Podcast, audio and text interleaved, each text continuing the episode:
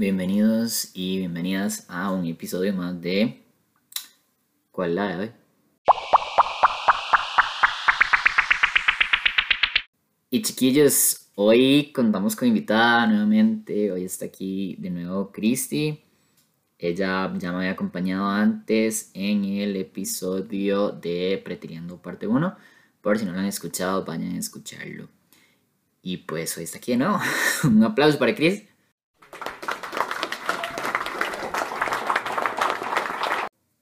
Y bueno, Cris, contanos, ¿cuál es la de hoy? La de hoy es mi favorita. Religión. Tun, tun, tun, tun. Qué duro, Jerry. Nosotros sí que nos mandamos vueltos cloro a hablar con temas duros, ¿verdad? Sí, oiga. Primero tirando con la U, yo tirando con las familias, ahora vamos a hablar de religión. Mm. Y ahorita me Bueno. cancelan en Twitter. Bueno, hicimos el del café. El del café estuvo light, estuvo tuanis. Le tiramos un poquillo a la, la cultura del café, pero chill, chill. Sí, no, no, chill. todo bien, todo bien.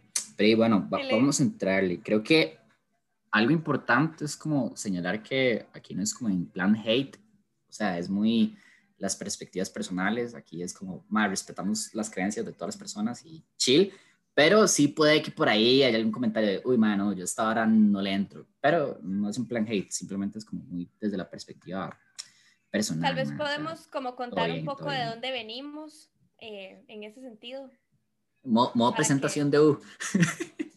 Sí, más o menos, como para que la gente sepa como de dónde vienen nuestras Sí, perspectivas sí, y sí, sí, que, sí, sí. ¿verdad? Posicionarnos un poco que es algo personal.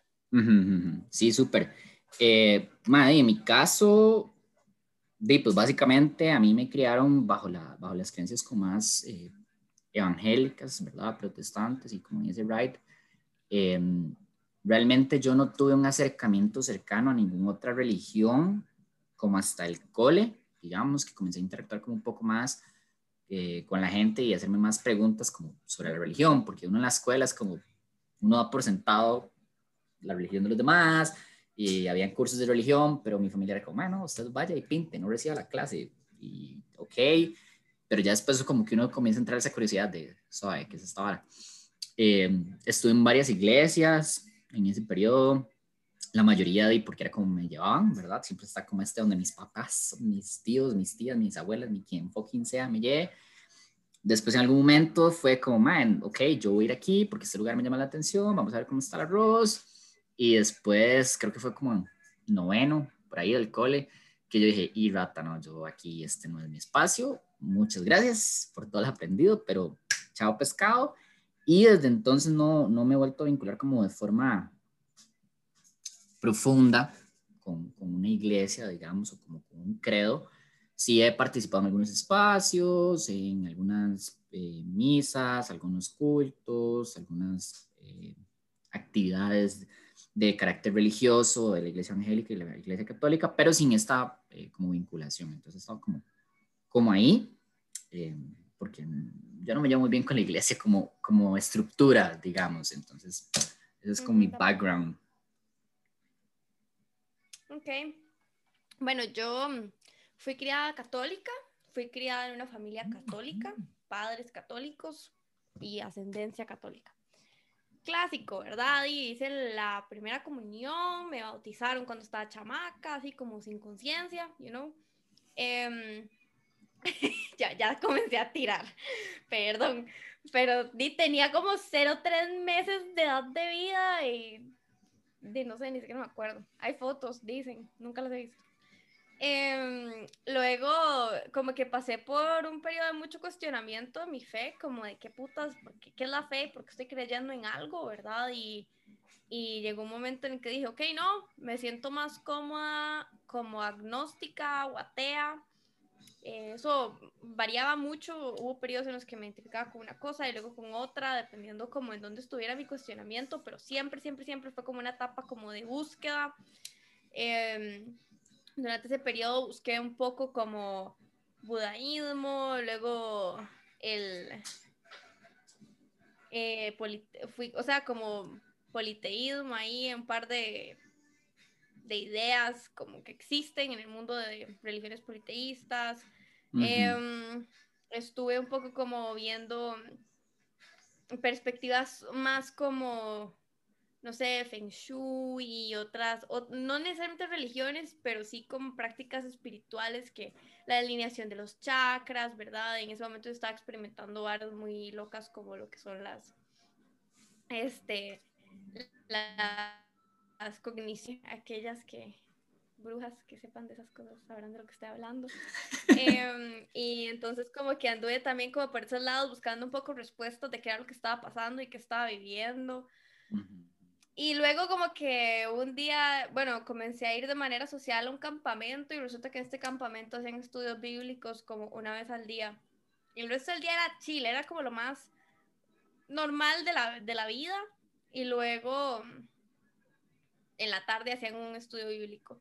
Y después de como ir dos, tres años a ese campamento, finalmente alguien llegó y me dijo algo sobre, eh, sobre la Biblia, una historia bíblica que me, me cambió mucho la perspectiva de muchas cosas y ese día, era el último día del campamento, dije como, Maedi, la verdad es que quiero descubrir un poco más acá y quiero conocer al Dios eh, cristiano, al Dios que es Jesús y el Espíritu Santo. Quiero conocer más de este Dios del que me están contando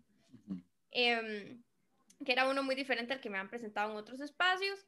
Y desde entonces he tenido un recorrido por varias iglesias eh, no católicas eh, en el país, más que todo evangélicas. Ahorita estoy en una iglesia que es non-dominational y ahí enseño la palabra, gracias a Dios, me ha dado como ese espacio. Em, y pues sí, ahí estoy eh, y me siento cómoda en, entre gente y en una iglesia en la que la diversidad lo que hay.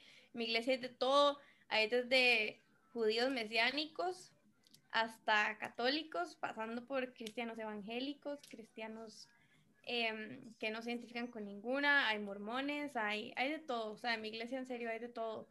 Y, y eso me gusta, esa diversidad me gusta porque me permite seguir explorando. Eh, pensamientos, perspectivas e interpretaciones. Entonces, sí, ese es mi background. Esto, esto siente una base de, perspectiva como de ambos, como bastante amplia, ¿verdad? Y, y, aquí hablamos solo de la parte como más general, pero man, la verdad es que puede que suene un poco cae mal, pero aquí también viene a sumar un poco la experiencia del paso por la universidad.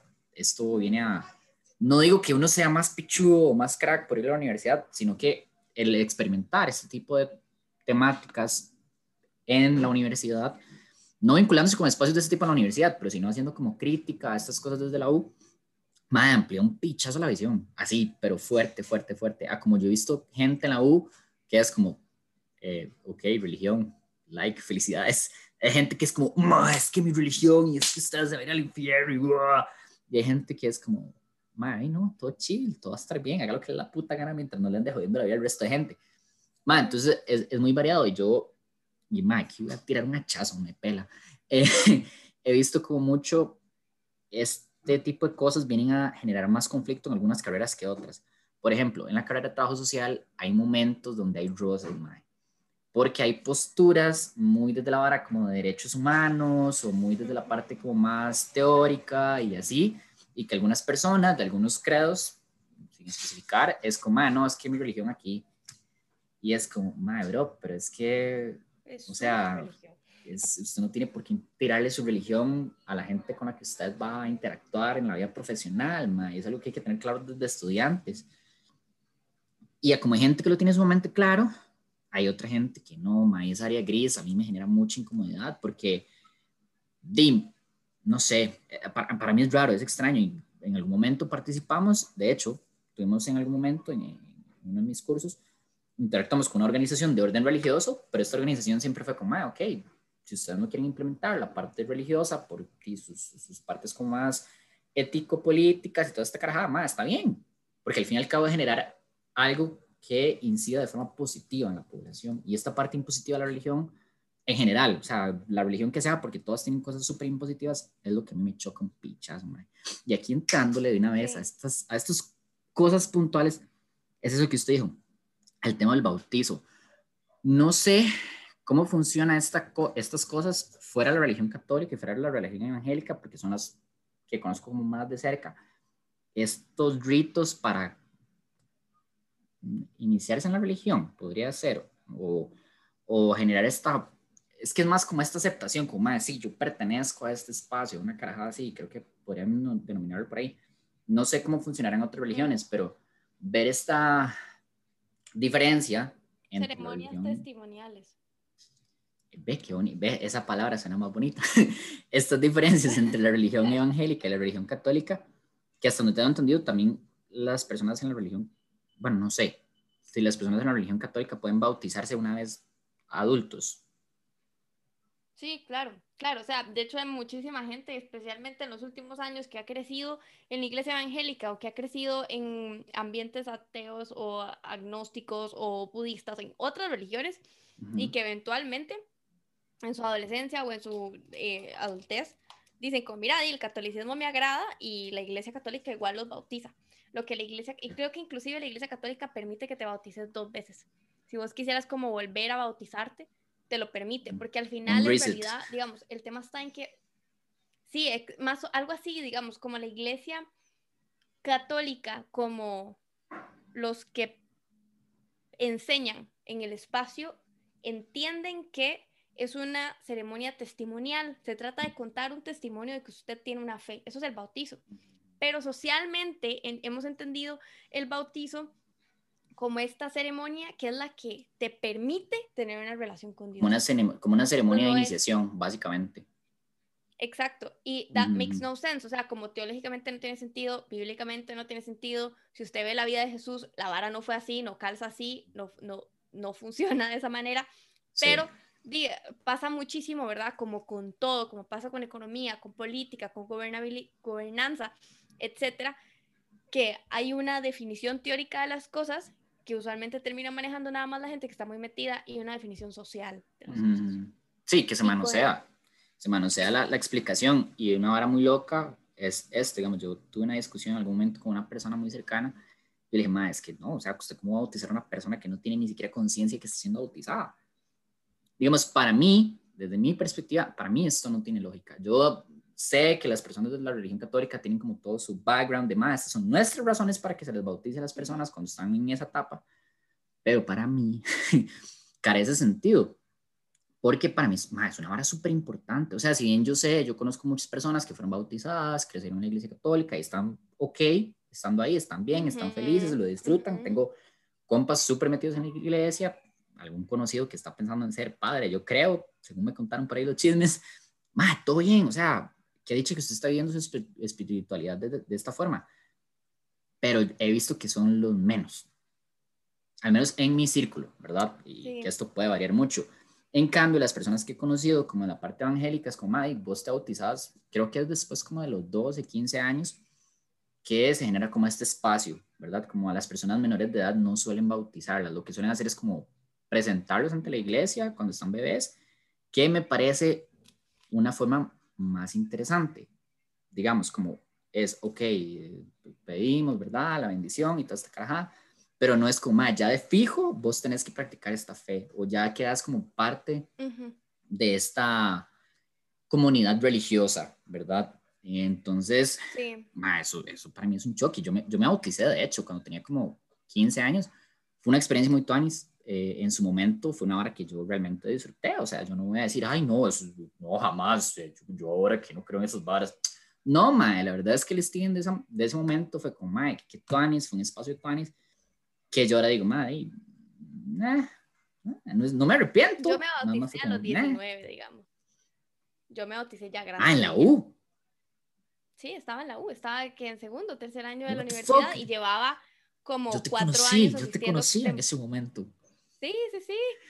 Y, digamos, yo llevaba ya como cuatro años asistiendo de manera regular a la iglesia. Eh, pero es que es, es, es eso, es, es, que hay una interpretación diferente de los bautizos. En la iglesia evangélica se ha entendido que eh, evangélica y otras ramas se ha entendido que el bautizo es una eh, un testimonio, eso, y que no pasa de ser un testimonio y que como es un testimonio, es algo que ya pasó. Usted no puede dar testimonio de algo que no ha sucedido. Sí, Entonces, sí, si sí, usted está obvio. dando testimonio de que usted tiene una relación con Dios y que usted le ha entregado su vida a Dios, usted ya hizo eso. Y con el testimonio usted nada más lo está contando. Lo- el caso es que esta clase de decisión tiene un testimonio ritualista. O sea, es un rito que cuenta el testimonio. Y cualquier persona que cumpla con este rito o esta tradición, este, lo que quiera, eh, le está contando la misma historia que las otras personas que lo están haciendo. Se estandarizó el testimonio. Eso fue. La iglesia católica tiene perspectiva de que el ritual lo que hace es que te da al Espíritu Santo. Entonces, ah, digamos, se entiende que el Espíritu Santo, hay, hay varios bautizos, ¿verdad? Que es una manera de decirles, pero al final lo que pasa es que el Espíritu Santo llega a tu corazón y entonces vos contás el testimonio. En la iglesia católica es al revés. Usted, cuando está, usted, el momento en que el Espíritu Santo entra en usted es el momento del rito. Cuando usted le echan el agüita, es el Espíritu Santo entrando en su cuerpo. Y entonces usted puede tener una relación con Dios. Si usted no pasa por ahí primero, usted no puede tener una relación con Dios. Entonces, no se vuelve tan testimonial en la, en, en la tradición católica como se practica hoy en día, que inicialmente no se practicaba así. Pero es, es interesante, es como estas disrupciones que hay. O sea, todo digamos. mal, en realidad, digamos, que ma, es una hora que me Ujú. choca mucho de, de la religión en general, eh, digamos, como estos acercamientos, que siempre, bueno, siempre no, pero existe esta tendencia a creer que como individuo no se puede acceder a una conexión espiritual eh, con Dios o el Espíritu Santo o al ente que usted quiera denominar, como sea, si usted no pasa por un rito particular o que una persona medie. Ajá. Eh, Ah, mae, sí, Pero digamos, sí, para, sí, para mí es como un choque digamos. porque, mae, todo mal que tenga que mediar o que les digan, mae, es que si usted no vive la espiritualidad de esta manera, usted no está viendo la espiritualidad y la conexión con Dios, mae. Y, y Y eso, la- eso las personas peca la- las las personas no creyentes podrán decir como, eh, "Ma, what the fuck, pero no existe nada. Bueno, pero para quienes creen o quienes han pasado por esta, estas varas, ma, me, deben estarme, me debo dar a entender para estas personas. Ma, es súper chocante. Yo en algún momento tuve muchas, mucha ira en mí porque a mí me decían, es que si usted no experimenta tal vara, es que usted no está teniendo una conexión real con Dios. Ma, Claro. entonces lo que hacen, lo Sí, que hacen sí, es que uno se sienta mal y usted, ma, y la peor etapa para trabajar estas varas, y cuando más pasa, es en la adolescencia. Si hay una etapa crítica en la que usted puede desconectarse de esa vara, es en la adolescencia, porque usted quiere llevarle la contraria a todo el mundo, o esa es la tendencia. Y si usted le dicen que usted está haciendo mal, lo único que debería hacer, porque es lo que usted ha llevado en toda su niñez y su preadolescencia, esa vara bajó un montón. Para mí eso es un, una- un pésimo manejo de marketing de cualquier fucking religión con la que me he vinculado en ese tipo, ma. Mae, uy, podemos meternos en ese tema, pero quería comentarte algo. O sea, creo que la iglesia, la- la- a ver, hablemos de iglesia evangélica e iglesias non-denominational, metiéndolas en ese saco y otras ramas no católicas. Definámoslo como evangélico porque si cada vez que lo voy a nombrar voy a hablar toda la vida. Este, pero tienen como, tal vez no tienen como este rito de el agüita y el bautizo, pero tienen la oración de fe. Y si alguien no hace la oración de fe con vos, vos no le has entregado tu vida a Dios, o si vos no la has hecho, entonces sigue habiendo como este puente que tenés que cruzar primero, que viene de una vara humana, esa oración de fe no es bíblica, esa oración de fe es alguien se la sacó de la manga, es una oración divina, es una oración muy bonita, pero yo Pero, no ajá. creo que usted tenga que hacer esa oración Mm, específicamente para convertirse a, a- darle su vida a Dios o decirle, mira, te quiero conocer o decirle, mira, hoy me quiero convertir al cristianismo, lo que quiera, lo que usted esté listo para hacer dentro de su fe. Ujú. No creo que sea necesario. Eh, eh, creo que es otro, o- otra manera de ritualizar la llegada a Cristo. Y de hecho, por eso es que yo me volví al cristianismo, porque a mí la muchacha que, que me presentó a Dios, digamos, me lo presentó, literal, literal, y es que es lo que más me acuerdo, me decía como, es que yo hablo directamente con Dios, yo tengo una relación directa con Dios, no hay un intermedio, Jesús no está en medio, el Espíritu Santo no está en medio, si quiero hablar con ellos, hablo con ellos, A- eh, entiéndase, hablar como orar, ¿verdad? este, no, no dependía de un sacerdote al que le tenía que cometer, decir mis pecados, ni, ni del vinito, ni de la ¿cómo se llama? Ostria. La hostia. Ostria, ostria, La hostia. host- La Hostia. hostia. Sí. La hostia. la hostia. Este. Hostia, ni chaval. Ninguna otra, o bueno, en. en o ni, ni, ni como rituales más como experimentales, como de busque, queme cosas o haga pociones o haga, ¿verdad? Que, que era muy, un poco de la línea más politeísta. Entonces, decía, como que tú, Anis, poder tener esta relación tan directa y que este Dios quiera tener una relación directa conmigo. De hecho, fue por eso que yo dije, como, "Madre, al rato lo quiero conocer. Pero después entré a la vara y literal lo primero que hicieron fue oración de fe. Y ah, ya te bautizaste, tenés que. ba-". Y yo, madre, no me presione, no me presione. Suave, déjeme". Y papi, suave. Cuatro años después, digamos. Entonces, sí, es, es un tema. Pero bueno, Eso es otra vara. eso que digamos, mencionabas del eh, marketing. El, el tema del, del, del manejo del tiempo. Y eso va vinculado a esto del, del mercadeo que se le da a la vara. Y más, esto podrá sonar Ujú. súper súper modo político y, y, de mer- y- y mercantilista, pero más, en fin y al cabo la religión tiene un tinte mercantilista, o sea, restándole la parte espiritual, di, la forma de consolidar un grupo, di, tiene una, una alta necesidad de generar vínculo y ese vínculo se genera por medio de, más, de vender la idea, o sea, de que la gente diga, más, sí, la verdad es que yo pertenezco ahí, más, sí, la verdad es que yo me siento cómodo con ese espacio o cómoda con ese espacio.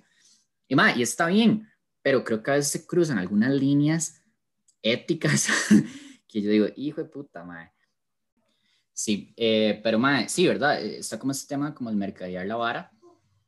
Y Sí. creo que el, el ejercer, la, ejercer presión de más, que usted tiene que bautizarse ya, es que usted tiene que realizar todo este tipo, de- digamos, por ejemplo, la Iglesia Católica, esta vara de la primera comunión y esas varas, más que usted tiene que hacerlo ya.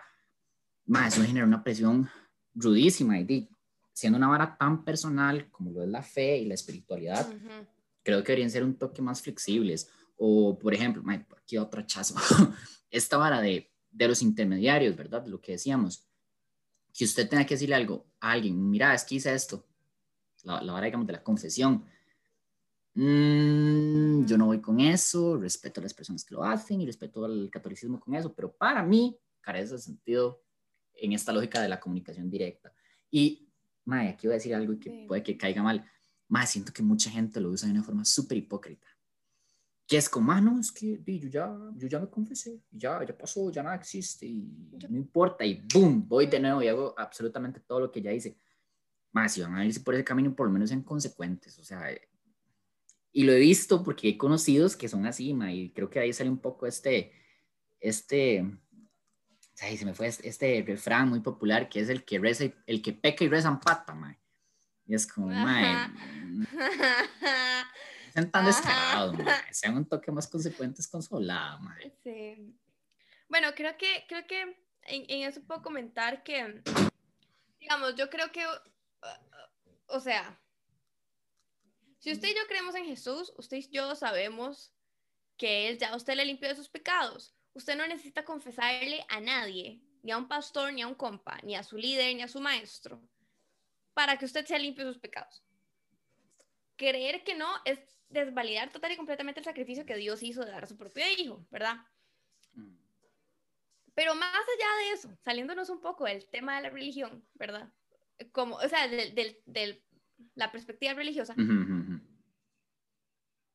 Mae, hablar de las varas que nos cuestan, hablar de las broncas que tenemos, siempre ayuda un pichazo. Vos no sabes Ujú. en qué espacio vas a terminar encontrando un consejo, no sabes en qué espacio vas a terminar encontrando consuelo o en qué espacio vas a terminar venteándote. O sea, estos son espacios valiosos y yo creo que Ujú. la idea del cristianismo que la Biblia presenta era eso, era como, mae, hable la espacio de diálogo, de diálogo y de liberación. tóxica y deje de creer que usted es súper mujer porque nadie lo es y exprésese, mae, está bien, encuentre apoyo en la iglesia, o sea, en la comunidad, en la gente. Para la gente que no cree, busque apoyo, mae, en la- en profesionales, y, y el cristiano también, vaya a un psicólogo, mae, por Dios, desde varas. Entonces, Mae. esa trama, por favor, este, pero sí, o sea, como creo que al final se trata de eso, no, no- ni siquiera se trata tanto como de cumplir con el rito, ¿no? Es, es como de, mae, piensa en su salud Sí. y es una herramienta Sí, sí, sí, fuertísima poder hablar con los demás. Y, eso es algo que habíamos, habíamos conversado, bueno, como usted mencionó antes, usted tiene ahí sus espacios donde usted da, como su, sus enseñanzas. Eh, yo he estado ahí, ha sido muy interesante. eh, Maya, vos habías hablado de la, de la, culpa. No voy a profundizar en todo lo que usted mencionó, pero Maya, la culpa me dio un pichazo. Y la culpa muchas veces orilla a las personas a buscar esos espacios de consuelo en lugares que no van a ser los ideales, desde una perspectiva más psicosocial, como desde la parte espiritual, bueno, está bien, si su lógica espiritual es que si usted se siente culpable por hacer algo, usted va a ir a hablar con X persona, con el pastor, con el padre, con el consejero, con el maestro, con quien fucking sea, y ya eso usted le funciona como mecanismo. Ok, digamos que por ahí está bien, pero la lógica se vuelve súper self-destructive porque entonces usted, hasta que usted se siente culpable, va y busca apoyo, va y busca una vía de escape. no debería ser así. Uno debería tener un proceso como más chill y la culpa no debe ser una vara que usted la haga sentir mal todo el tiempo, sino poder amarrar esa vara para otros lados. Y aquí voy a una vara que me parece súper Exacto, loca, o sea, saber de muchas religiones, ajá, de, de, muchos espacios religiosos, que es como, es que, es que nosotros no creemos en la psicología. Yo no necesito a nadie más que a Dios para estar bien. Mae, si a usted eso le funciona, qué dicha. Pero recomendarles a todo el mundo no está bien. Al igual que mucha gente se toma como un mal ride que no le diga, usted debería buscar ayuda profesional. Porque no es en mal ride como, uy, mae, es que usted está hecho mierda. No, no, es que busque una persona que le pueda facilitar, que le pueda contribuir en generar una estructura como individuo para resolver sus cosas, mae. Y puede ser un mecanismo, sí, hablar con este ente espiritual o lo que sea, pero si usted no tiene interacción con otra persona, si usted no tiene un diálogo, hasta eso se le va a complicar un pichazo. Y eh, igual he conocido personas religiosas que es como, sí, a mí me ayuda un pichazo a orar, pero también me ayuda a ir a donde esta persona y conversar. Entonces ahí la vara como que se va moviendo más. O, ma, inclusive, yo, yo he hablado con algunos psicólogos que me dicen, ma, si la persona viene y me dice que es espiritual, yo le digo, ok, utilice esto como un mecanismo. Porque tampoco es que si usted va a un psicólogo le va a decir, ay, no, es que Dios no existe y eso carajo no sirve para nada. No, man. Y si lo hace, Ron, ese no es un buen psicólogo. si lo hace, está siendo un poco carepicha, digamos, porque hay que ser respetuoso con la, con la fe de las otras personas. Con la fe. Y, generar un... Tenga o no tenga fe. Y generar un híbrido, ma, es que es eso, también está como esta lucha, como de religión y ciencia. Y no, ma, es que pueden convivir, hasta habrán varas en las que no coinciden, pero puede existir convivencia. Sí, de fijo, de fijo. Y realmente, o sea, es un tema como de que hay niveles, digamos. Puede que a vos hablar con un compa, puede que para mí una crisis sea llamar a Steven y conventear un rato, ya estoy bien. Pero tal vez al rato ocupo ayuda como un poquito más espiritual.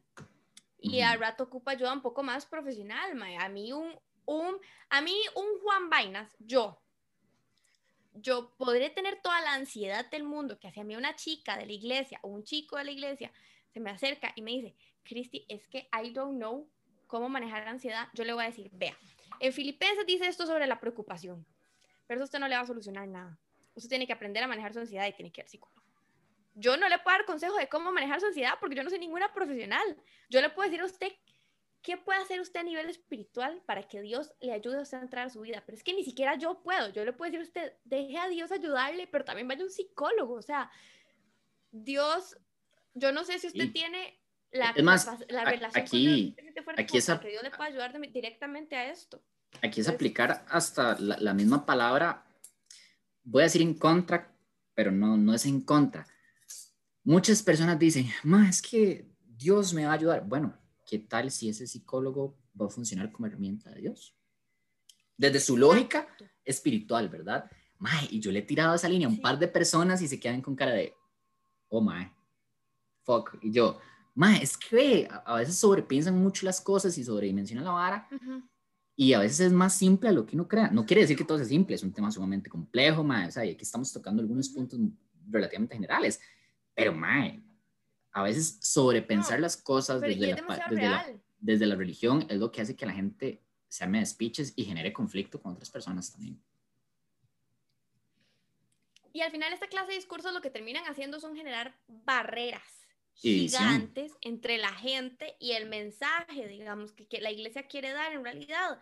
Este montón de mensajes, ma, es que esa es la picha. A mí, para mí es donde está la bronca eh, entre la iglesia como institución y la sociedad, que es que la iglesia agarra cualquier mierda y dice que es cristianismo.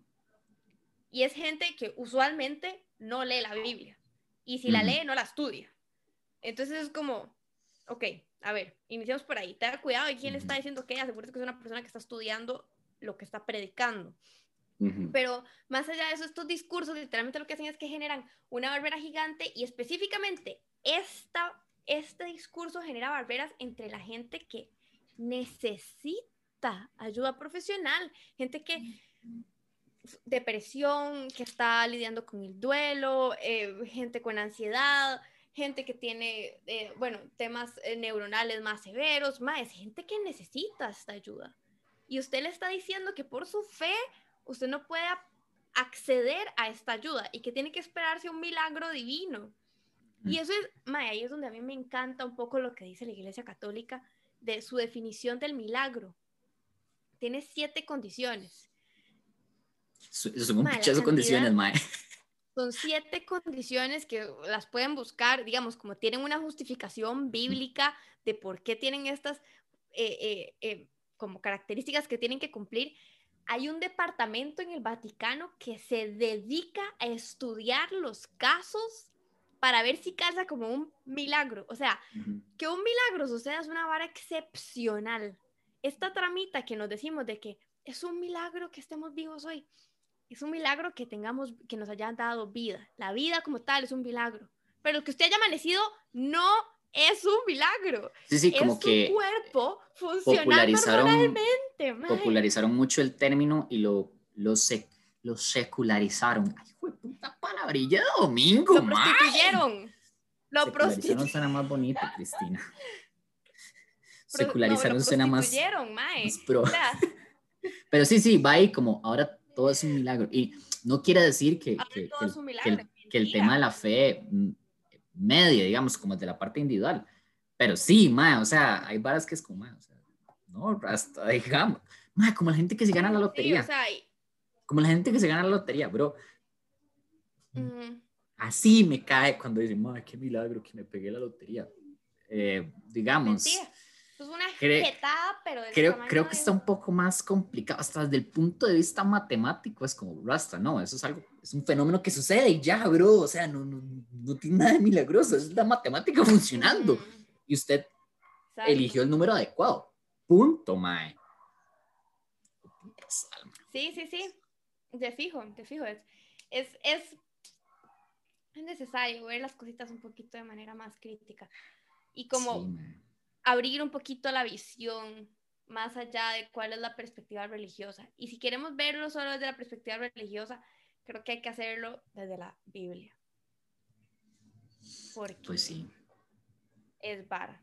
O sea, que yo, yo, digamos, entiéndase que es que yo, es que, a ver, yo entiendo que hoy nosotros somos la Biblia. Hoy nuestras vivencias con Dios hablan mucho del carácter de Dios también, pero pocas veces contradice lo que dice la Biblia.